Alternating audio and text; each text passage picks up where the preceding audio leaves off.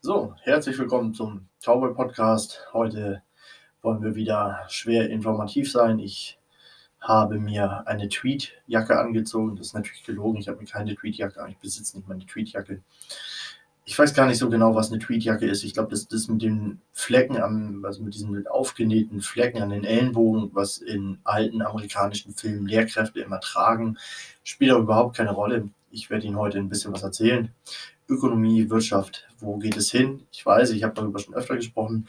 Heute erkläre ich Inflation und Deflation, wie ich meine, ziemlich solide und verständlich für den Otto Normal Verbraucher, Hörer, der sich mit Wirtschaft und Ökonomie noch nicht so sehr auseinandergesetzt hat. Ich sage Ihnen, was Sie mit Ihrem Geld oder was Sie mit Ihrem Geld machen können, nicht müssen, aber sollten. Das Ganze hören, erfahren und lernen Sie nach dem Intro.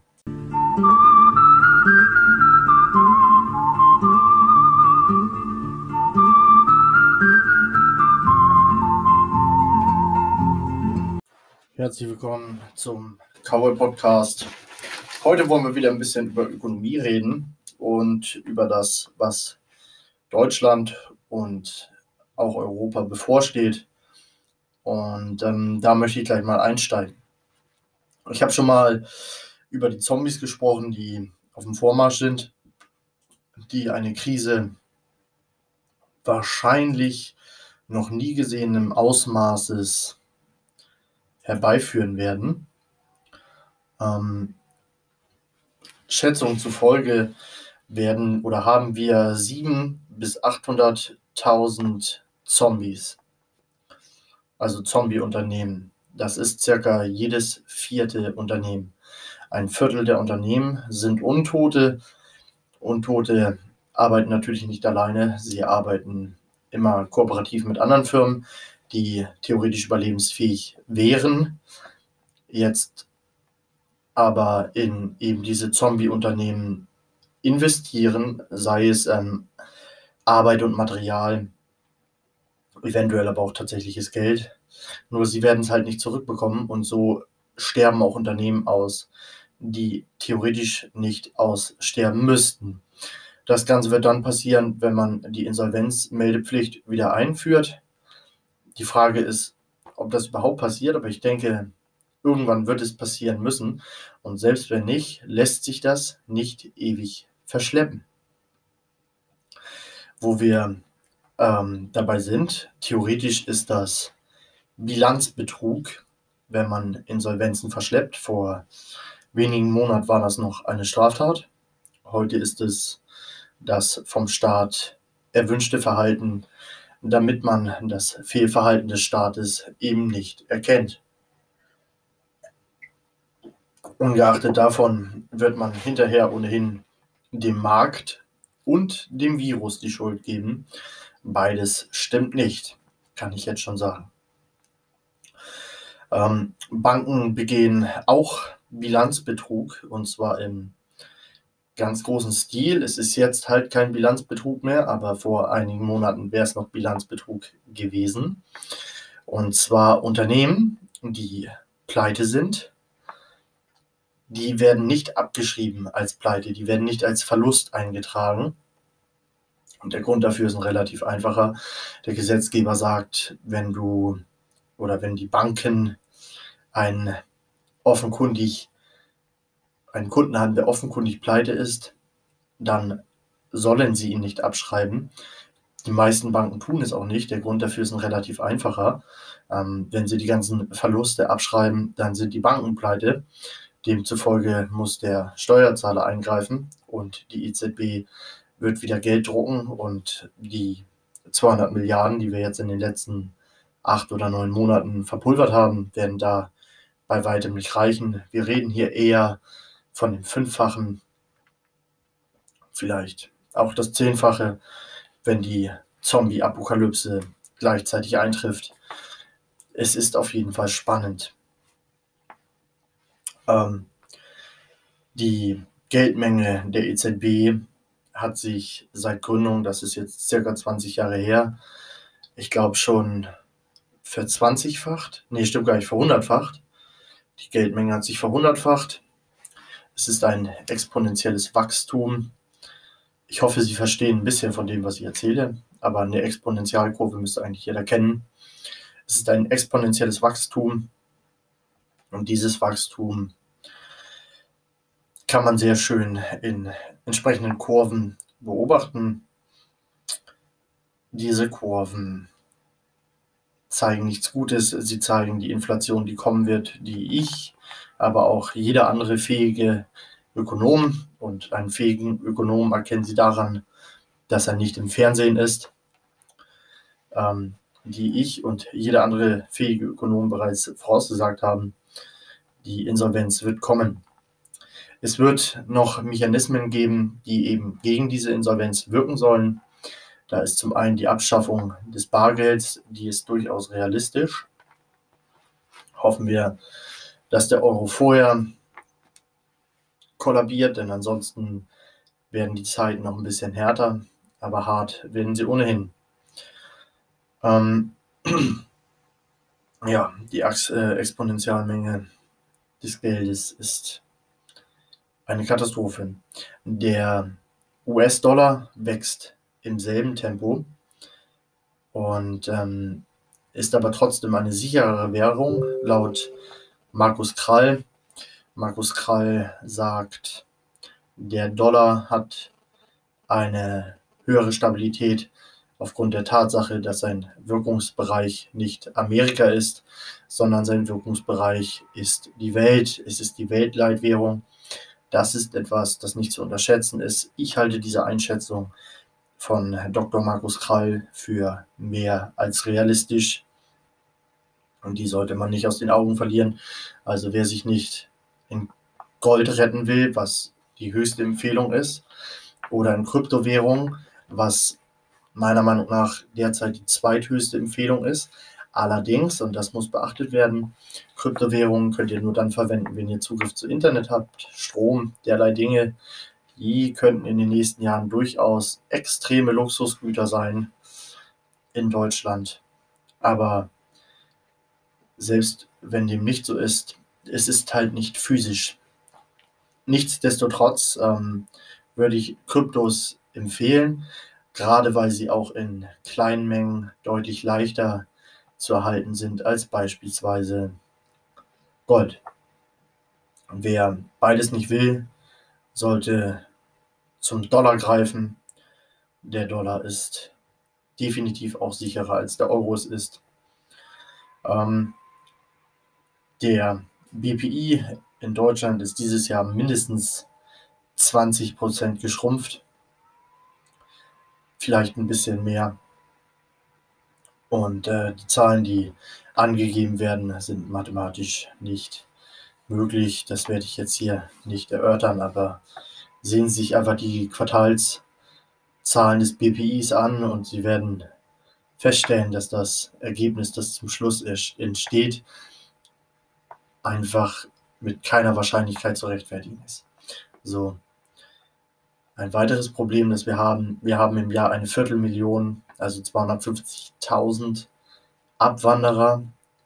Das sind in der größten Masse Leistungsträger. Und wenn ich von Leistungsträger rede, rede ich nicht nur von ähm, Masterabsolventen oder Bachelorabsolventen, sondern halt teilweise auch vom ähm, Meistergebrieften als auch vom fähigen Gesellen. Und äh, der Trend ist natürlich logisch und wird sich in den nächsten Monaten und Jahren intensiv fortsetzen. Allerdings ist das ja derzeit, genau wie in der DDR, nicht machbar, da wir eingesperrt sind wie in der DDR. Warum ist Gelddrucken so schlecht? Eine hervorragende Frage. Viele begreifen es kurioserweise nicht. Ich glaube, ich habe schon mal das Beispiel mit der Insel gebracht, aber ich werde es hier nochmal ein bisschen detaillierter erklären. Die EZB hat ein Emirage-Kapital. Wäre die EZB ein Aktienunternehmen, dann wäre das Emirage-Kapital quasi der Wert der Aktie. Das EZB, die EZB ist natürlich kein Aktienunternehmen. Und ähm, Es ist aber nichtsdestotrotz der Wert des Monopols auf das Drucken von Geld. Das ist prinzipiell das Emirage-Kapital der EZB. Und der Wert für diesen Gelddruck ist unterm Strich ähm, das BPI des Währungsraums, also der EU-Länder, die den Euro führen.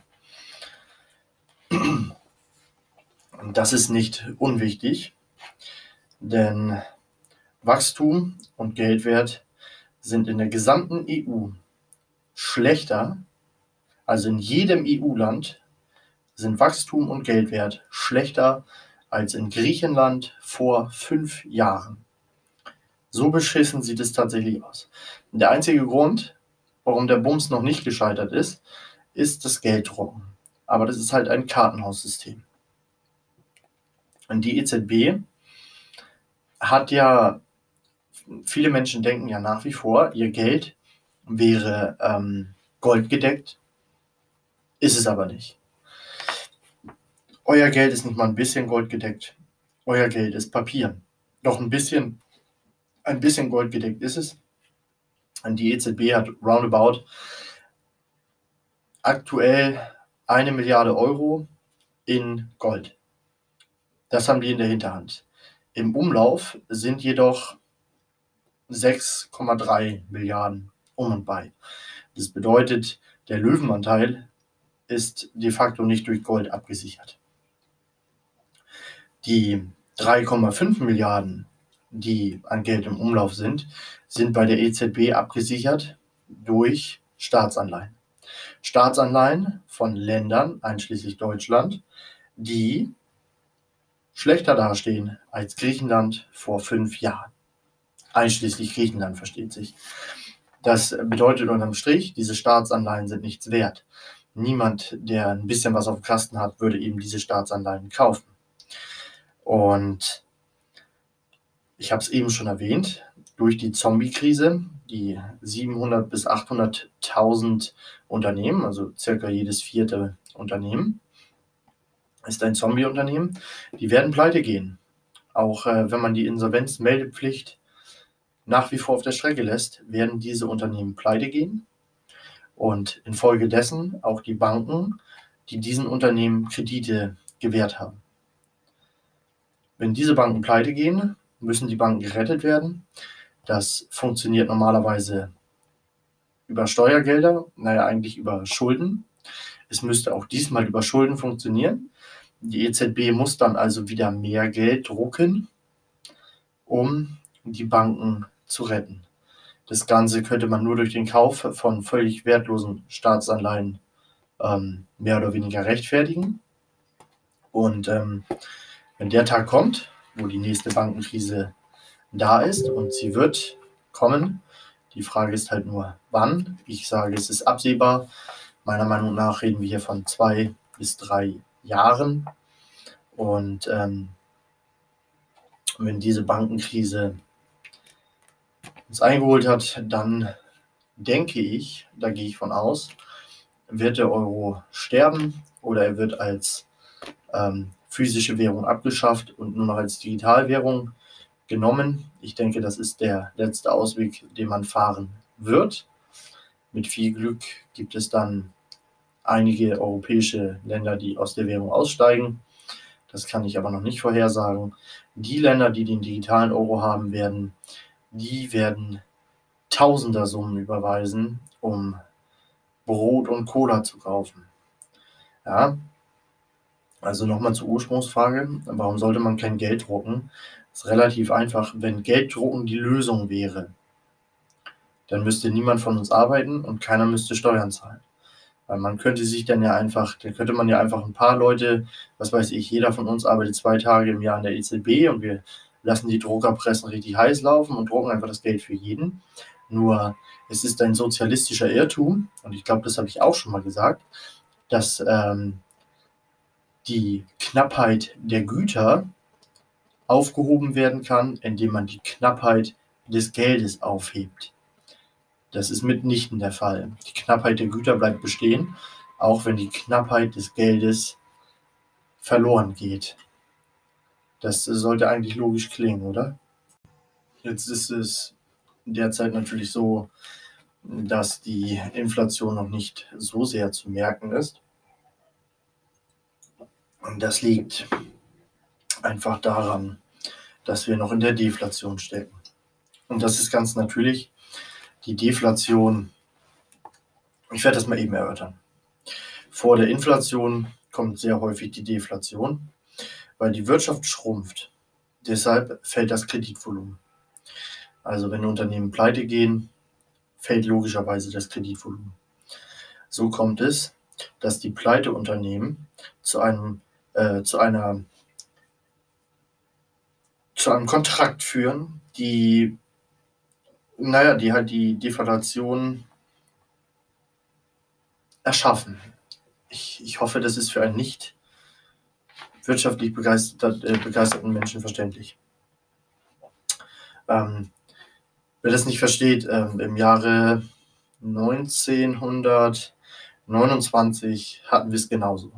Da kam die Deflation und ähm, wenn Deflation ist, machen Zentralbanken immer dasselbe, so wie jetzt auch. Die Deflation wird von der EZB bekämpft. Damals ist sie auch von der Zentralbank bekämpft worden mit dem Drucken von Geld, also mit Inflation. Und das Drucken von Geld hält der Deflation stand, aber nur so lange, wie die Deflation voranschreitet. Und Deflation kann nicht ewig voranschreiten, das sollte klar sein. Irgendwann sind nur noch essentielle Unternehmen übrig und äh, im allerheftigsten Fall gäbe es halt gar keine Unternehmen mehr. Es wird auf jeden Fall der Tag kommen, an dem die, die potenziellen Pleiteunternehmen nicht mehr groß genug sind, um gegen die Inflation weiterhin anzudrücken. Das muss einfach so kommen. Es geht nicht anders. Das ist, das ist eine Gesetzmäßigkeit. Und wenn das passiert ist, dann werden wir Inflationsraten erleben von 3, 4, 5 Prozent am Tag. Und ähm, die Folge dessen wird sein, dass die Menschen, sobald sie Geld bekommen, dieses Geld ausgeben. Man versucht das dann in langlebige Güter zu investieren. Da wäre zum Beispiel, am Anfang werden es äh, so Sachen sein wie Gold, Immobilien, Gemälde, Oldtimer, ähm, alles, was irgendwie über einen längeren Zeitraum Wert hat. Und mit steigender Inflation werden sich die Güter auch verschieben. Das bedeutet, was am Anfang die Immobilien waren, sind dann später ähm, ganz normale Autos. dann irgendwann sind es ähm, einzelne Baumaterialien oder auch Sachen wie Waschmaschinen, derlei Dinge einfach. Ganz normale Sachen. Und der Tag wird dann logischerweise kommen, weil die Inflationsrate ja immer weiter steigt, dass Sie, wenn Sie morgens einen Salatkopf kaufen, der abends mehr wert ist als das, was sie dafür bezahlt haben. Auch das müsste theoretisch logisch klingen für jeden, selbst wenn er keine Ahnung hat. Die Deflation ist wie, wie Zunder, ja, wie, wie ein Antreiber für die, für die Inflation. Denn Zentralbanken haben das Monopol aufs Gelddrucken und Zentralbanken können im Grunde zwei Dinge machen, zwei relevante Dinge machen. Das ist einmal den Leitzins bestimmen, der liegt aber bereits bei 0%, da kann man nichts mehr gegenwirken. Und sie können Geld drucken. Der Leitzins ist bereits ganz unten, man könnte höchstens noch in einen Negativzins gehen, aber auch das wird nicht mehr, nicht mehr groß helfen, egal wie massiv der Negativzins ist. Außerdem ist er auch ähm, ökonomisch gesehen voll, völliger Schwachsinn, aber das kann man ausblenden. Und sie können halt Geld drucken. Und ähm, zweites tun sie ja und werden sie noch verschärft tun. Das Problem beim Gelddrucken ist ja folgendes. Wenn man, also die, die Zentralbanken drucken ja Geld in einer Krise. Nehmen wir jetzt einfach mal die äh, Bankenkrise. Banken gehen pleite, weil Unternehmen pleite gegangen sind. Banken sind verschuldet, teilweise auch durch Investments und, und, und. So, die Banken sind pleite, man stopft die mit Geld zu, das es eigentlich nicht geben sollte. Dadurch ist alles andere Geld weniger wert, aber die Banken sind erstmal gerettet. Die Krise ist aber nicht behoben, man hat sie nur verschoben. Und infolgedessen wird eine nächste Krise kommen. Und da die letzte schon sehr kostspielig war und das Geld jetzt auch noch weniger wert ist, wird die nächste Krise das zwei- bis fünffache, manchmal auch das zehnfache brauchen. Das ist äh, eine ganz logische, auch in jeder EZB ähm, oder in, in der, in der Euro- Inflationskurve zu sehen. Das ist eine, ein exponentielles Wachstum und das werden sie nicht aufhalten. Also was sie tun können, ist in sinnvolle Sachwerte investieren. Viele sagen, Immobilien sind es. Ich bin gegen Immobilien. Denn irgendwann während dieser ganzen Sache, die ich gerade erklärt habe, während dieser ganzen ökonomischen Deflation und Inflationsgeschichte, wird der Staat immer noch übergriffiger werden, als es jetzt bereits ist. Und er wird mit dem Enteignen beginnen. Dann haben Sie zwar eine Immobilie und eventuell werden Sie sogar Geld bekommen für die Enteignung. Das ist ja ein klarer, das kann passieren. Aber das Geld hat halt den Wert null.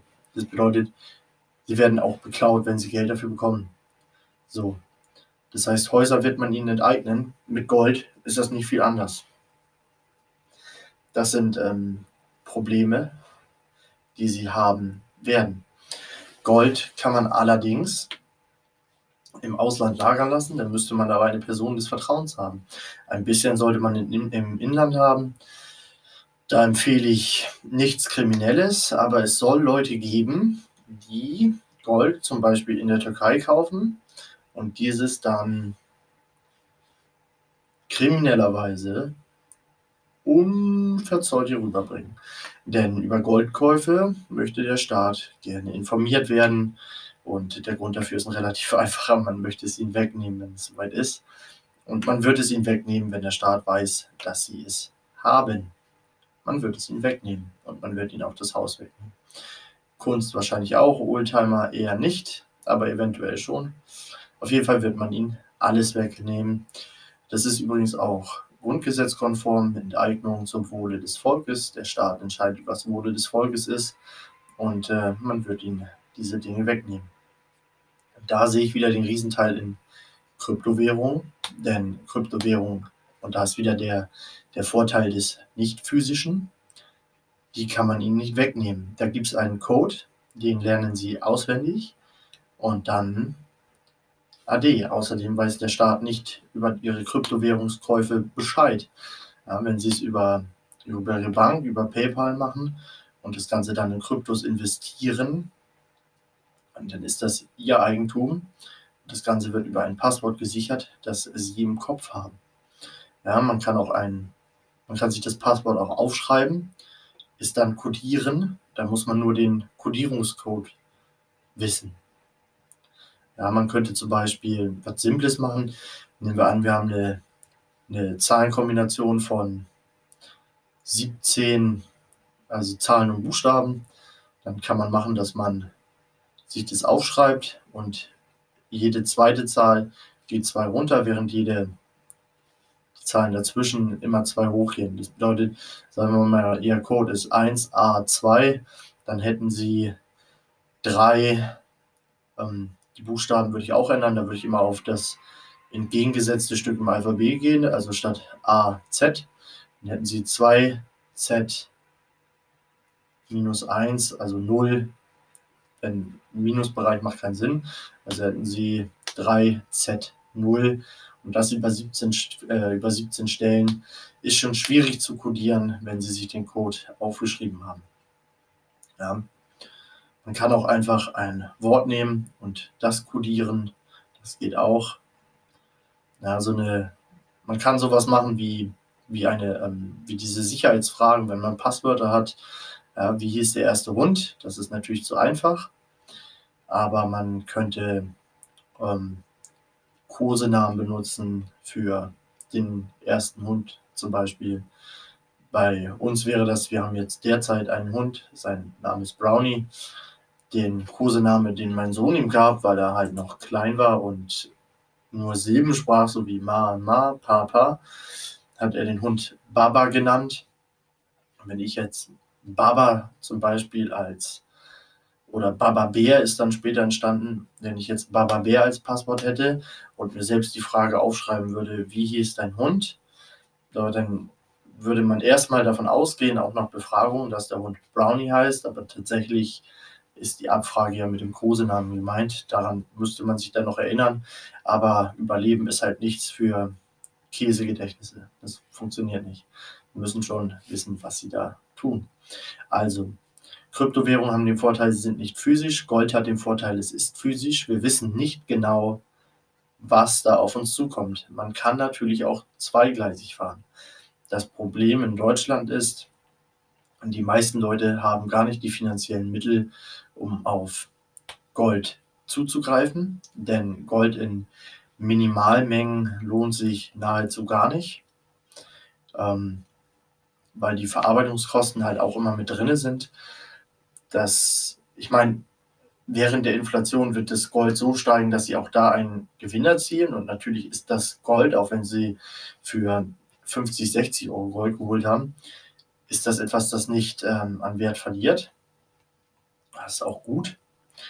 Aber da würde ich eher Kryptos empfehlen, weil was viele gar nicht wissen, die mit Kryptos, Kryptowährungen gar nichts zu tun haben, sie, wenn sie einen Bitcoin kaufen, der derzeit, ich glaube, bei 15.000 noch was Euro liegt, sie müssen nicht einen ganzen Bitcoin kaufen, sie können auch Teil Bitcoin kaufen. Ähm, da geht jede Summe. Also Sie können auch für 10 Euro Bitcoin kaufen und zum Beispiel auch auf diese Art und Weise spekulieren, was ich ja mehr oder weniger nebenberuflich tue. Ähm, oder sie machen es halt mit ihrem eigenen Geld. Ja, 16.109 Euro und 10 Cent, da steht er gerade. Und äh, das ist eine ganz anständige Summe, wie ich finde. Kryptowährungen gehen übrigens, die haben derzeit einen extremen Aufwärtstrend. Und ähm, das hat seine Gründe. Menschen, die am Markt handeln, verstehen viel von Ökonomie, viel mehr, nee, genauso viel wie der Mensch, der in dem Fernsehen was von Ökonomie erzählt, und der Mensch, der in dem Fernsehen was von Ökonomie erzählt, hat halt einen Auftraggeber.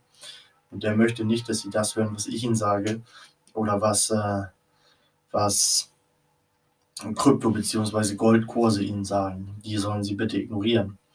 Jetzt ist natürlich die Frage, wieso sind die Aktienmärkte noch dermaßen stabil?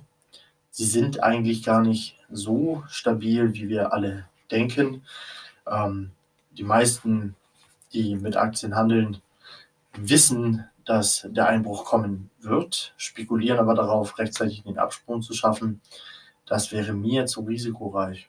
Also, ich denke, ich hoffe, ich habe das Thema Deflation, Inflation einigermaßen vernünftig darlegen können, dass es für den Otto-Normalverbraucher verständlich ist. Ich werde ein paar meiner Bekannten fragen, die meinem Podcast folgen, ob sie mir hier folgen konnten, inhaltlich. Wenn nicht, versuche ich es nochmal auszuarbeiten. Na, es ist halt kein Thema, dass man übers Knie gebrochen lernt. Und ich bin, ich bin keine, keine Lehrkraft, die jetzt außerordentlich dafür prädestiniert ist, jedem alles erklären zu können. Aber ich denke, im Großen und Ganzen war es verständlich. Also nochmal. Der ganze Klamauke geht vor die Hunde. Das wird passieren. Ob sie wollen oder nicht, das ist das, was passieren wird retten Sie sich in Sachwerte und am besten in Sachwerte, von denen der Staat nichts weiß. Die Wahrscheinlichkeit, dass sie enteignet werden, und ich meine, bin mir sogar ziemlich sicher, 1929 war es auch so, der Staat hat das Gold enteignet. Wenn der Staat weiß, dass sie Gold haben, dann haben sie es nicht in der Krise. Außer sie haben es vielleicht im Ausland dann kann es helfen. Kryptowährungen sind, was das angeht, sicherer. Sie können allerdings auch nicht den Fährmann aufs rettende Land mit Kryptos bezahlen, wenn man ihnen zum Beispiel das Internet abdreht Das ist die andere, das ist die Kehrseite der Medaille. Wie Sie verfahren, müssen Sie selber wissen. Es ist schwierig. Es sind schwierige Zeiten, aber das ist immer vor Inflation so. Also Sie können natürlich auch so tun, als wäre das alles Unfug und äh, einfach dem Staat und den Medien vertrauen. Nur damit werden sie auf die Fresse fliegen. Sie werden ohnehin auf die Fresse fliegen, ich auch. Nur wie hart der Sturz wird, lässt sich jetzt, die Weichen lassen sich dafür jetzt stellen. Und äh, wenn es soweit ist, dann hat der Zug die Weichen passiert, dann wird da nichts mehr eingestellt. Gut, ich hoffe, das war heute wieder ein bisschen informativer und ich hoffe, Sie haben verstehen können, was ich gesagt habe. Folgen Sie meinem Rat. Sie müssen das nicht, ich empfehle es aber gründlich. So, und das war's vom Cowboy. Ich wünsche Ihnen einen schönen Tag oder einen schönen Abend, je nachdem, wann Sie den Podcast hören. Und empfehlen Sie mich weiter, insbesondere an Menschen, die glauben, der Euro wäre sicher. Ja, die Rente war es ja auch.